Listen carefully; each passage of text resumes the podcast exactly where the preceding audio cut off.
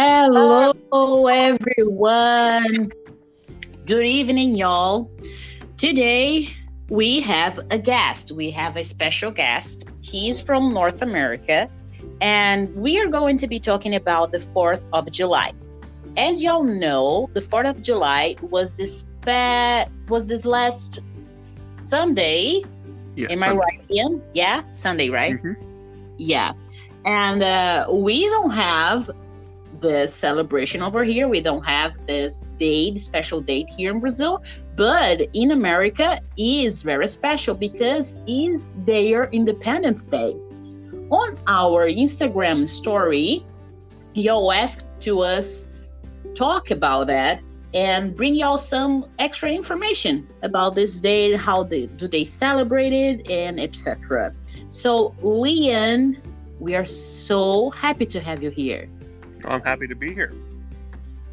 Thank you so much for accepting our invitation. And first of all, let us know who you are, where you're from, and what do you do? Yeah. So, uh, as as you know, she said, uh, my name is Liam Fitzgerald. I am from the state of North Carolina on the east coast of the United States, and I am still a student. I am currently studying linguistics and Portuguese, and I'm also doing a minor course in translation and localization. So I love language. Wow, that is super awesome. That is super awesome. So you are studying our language right now, and we from uh, y'all idiomas are always continually and constantly studying your language. How ironic is that? It's a fun, fun little world we live in, I guess. Yeah. yeah, that's the globalization. hmm okay, so let's talk about the 4th of July. Um, what do you know about its, its historical facts? Okay, so the Fourth of July. You know, this is something that we all we all learn when we're kids in school, right? Uh, over here, they always teach us a lot about this kind of history. Mm-hmm. So, as you probably know, the United States were once uh, colonies of Great Britain, of England. Yeah. Yeah. And we were like that for a long time. And it wasn't originally like today, the United States is very big. There are 50 states, and it's one of the biggest countries in the world. Okay. But back then, there were only 13 colonies. Well, One of the all around, all around the, the, the, the area, the United States area.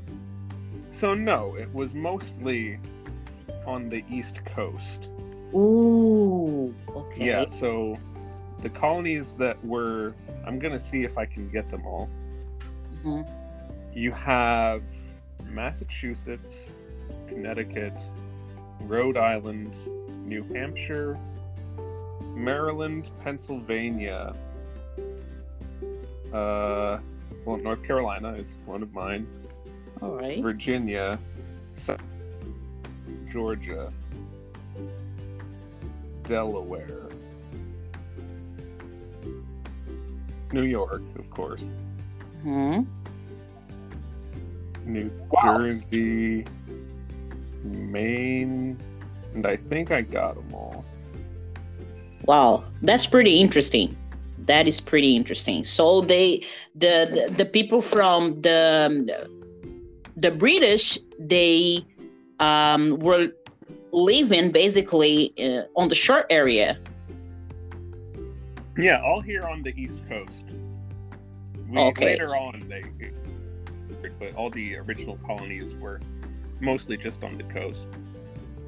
Got And it. They were they came from they came for all sorts of different reasons. You know, like the different colonies, the different what now we consider them different states in the country, but like you know Massachusetts uh, and Maryland and things, you know.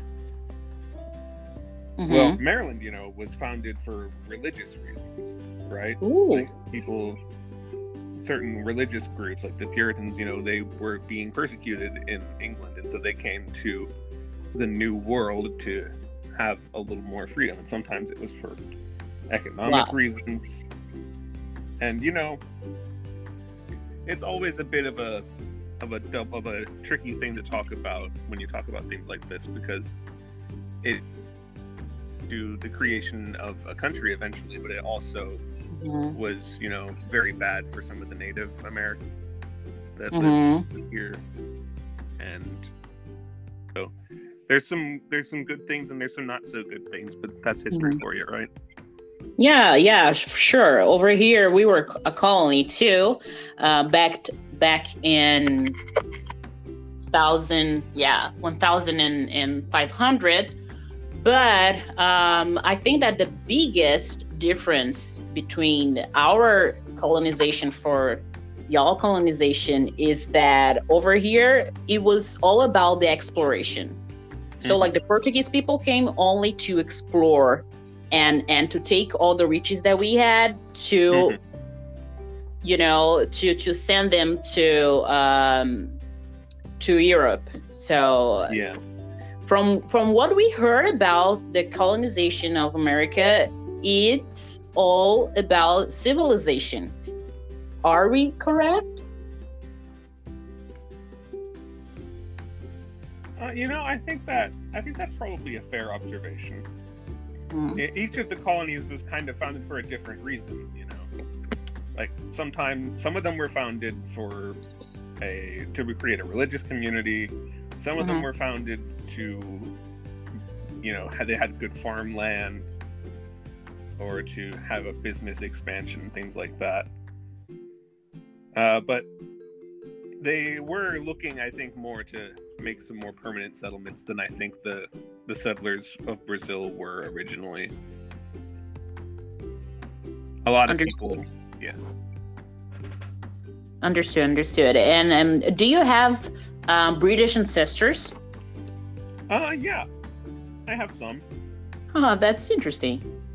Yeah, that's pretty interesting. You know, a lot of people in the United States have ancestors from all over Europe. You know, because mm-hmm. you know I have a lot of Irish ancestors. Wow, that's my name. You know, Liam Fitzgerald is a very Irish name, actually. Oh, that's super interesting. But and you know, on on my dad's side of the family, I actually have some native blood.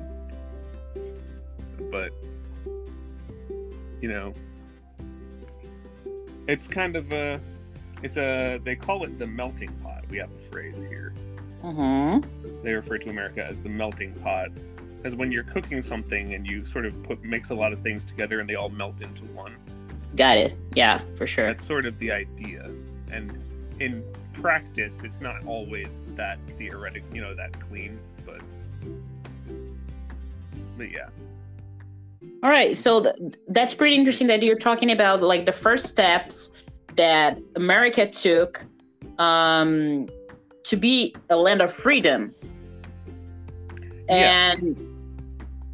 what about after that? Like, w- what happened to make this country one of the biggest and, and newest countries in the world? Well, uh, it's interesting. So, where we get our Independence Day from, uh, July 4th, mm-hmm. what happened? So, all of these colonies had founded, and they were all still part of the British Empire, right? Okay. They're all still part of the English Empire. Uh, but the Britain, the crown of Britain, was uh, taxing the colonies. It had a lot of heavy taxes on them, and Ooh. they didn't. And the colonists didn't have any representation in the British government, like a political representation. Yeah, they didn't have any of that. Mm-hmm. So that was the big thing that a lot of people got upset that they were being taxed without representation. Wow. And so so um, they could they could they could basically not defend themselves. So they were totally opposite about the tax uh, stuff, but they, they could not defend themselves and, and, and have someone who could, could speak out for them. Yeah, pretty much. Mm-hmm. So the colonies, they all got together, all 13 of the colonies. They came together and they wrote, well, Thomas Jefferson wrote it. Uh, he was one of our presidents later on, but he wrote a document called the Declaration of Independence.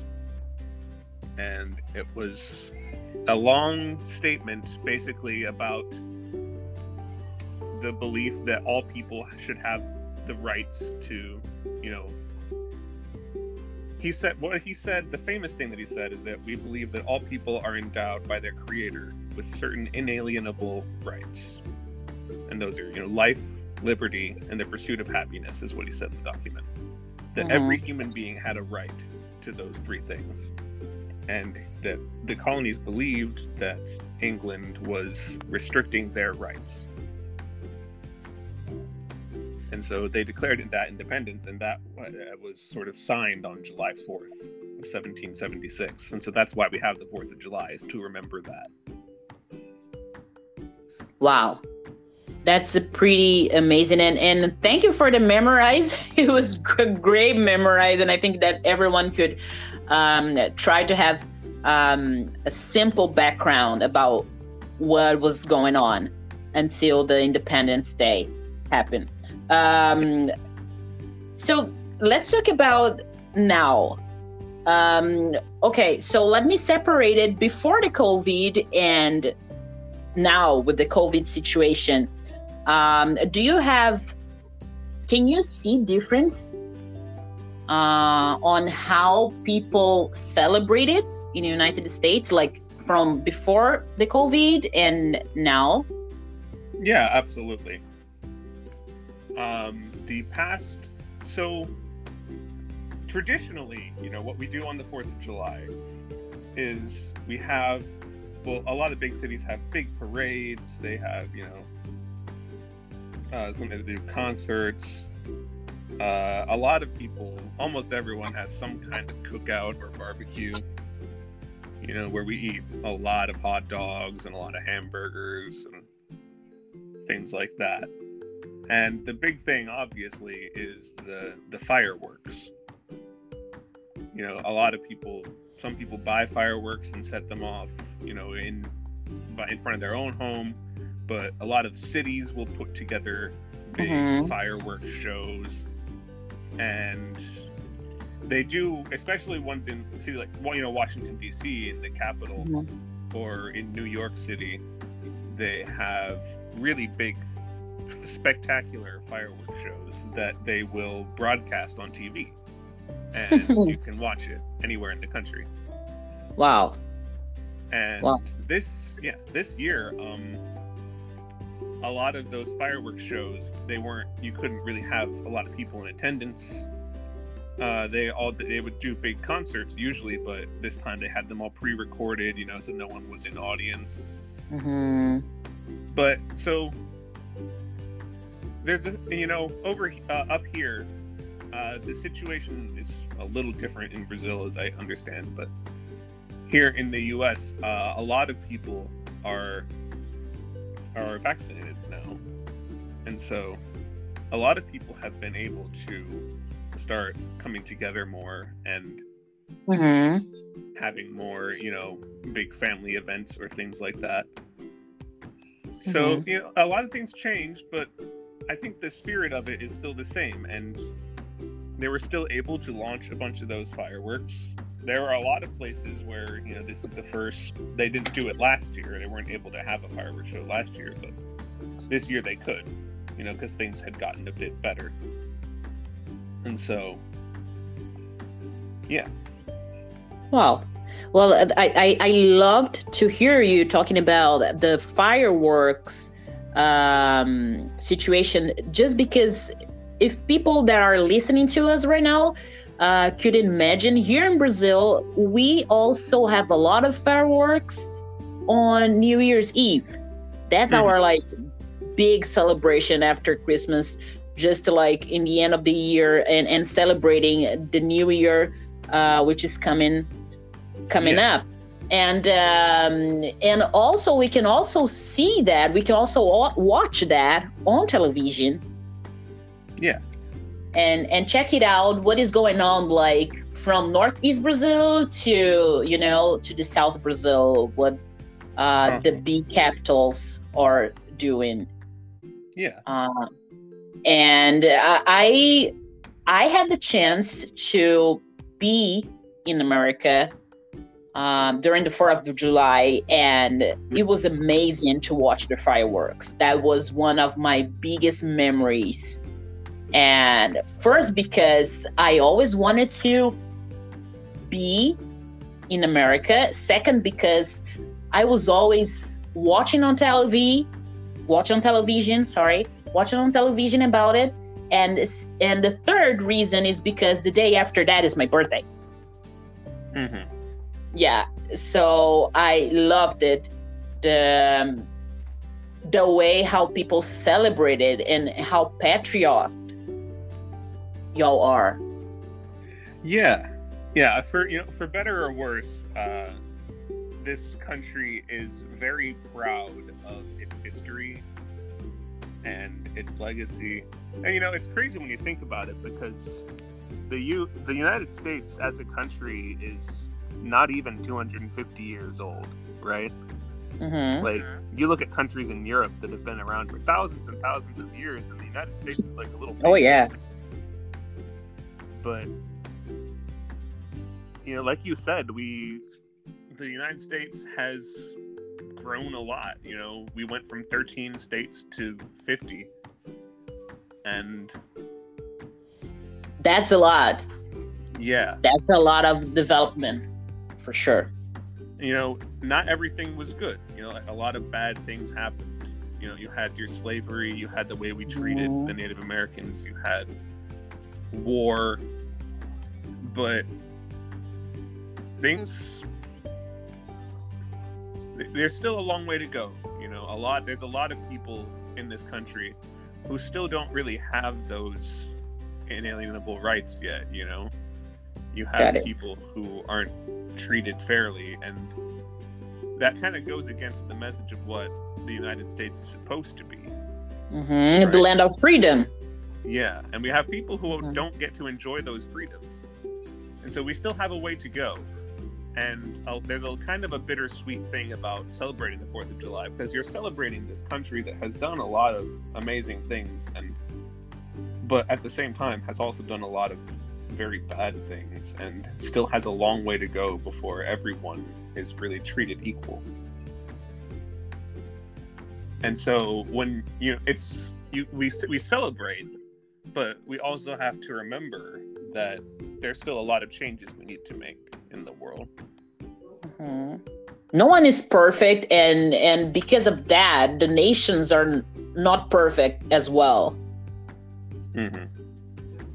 So we also here in South Brazil, like in, in the whole Brazil, and and I I assume that the whole world is passing through a lot of force, um, forcing changings.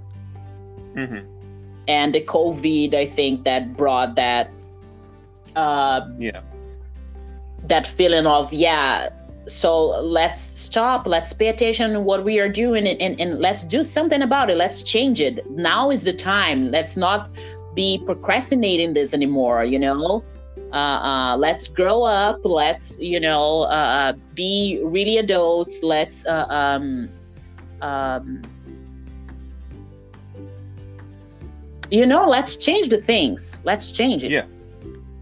Yeah absolutely yeah let's clean it up what we what we have to uh, all the mess that we did in the past mm-hmm.